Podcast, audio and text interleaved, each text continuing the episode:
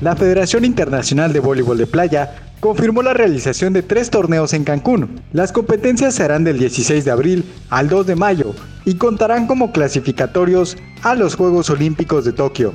El formato del torneo será en burbuja, por lo que hasta ahora se descarta la presencia de público. Pasamos a otra información. Los boletos para el partido entre Chivas y América rondan los 10 mil pesos en la reventa electrónica. De acuerdo con el portal StubHub, donde se pueden adquirir entradas de varios eventos, un ticket alcanza los 10 mil pesos, mientras que en taquilla vale 1.345 pesos. El estadio Akron abrirá al 25% de su capacidad. Por último, el alemán Thomas Bach fue reelegido como presidente del Comité Olímpico Internacional. Sin una oposición real, el abogado permanecerá en el cargo hasta el 2025. Este será su último periodo al frente de la organización, luego de asumir el puesto en 2013.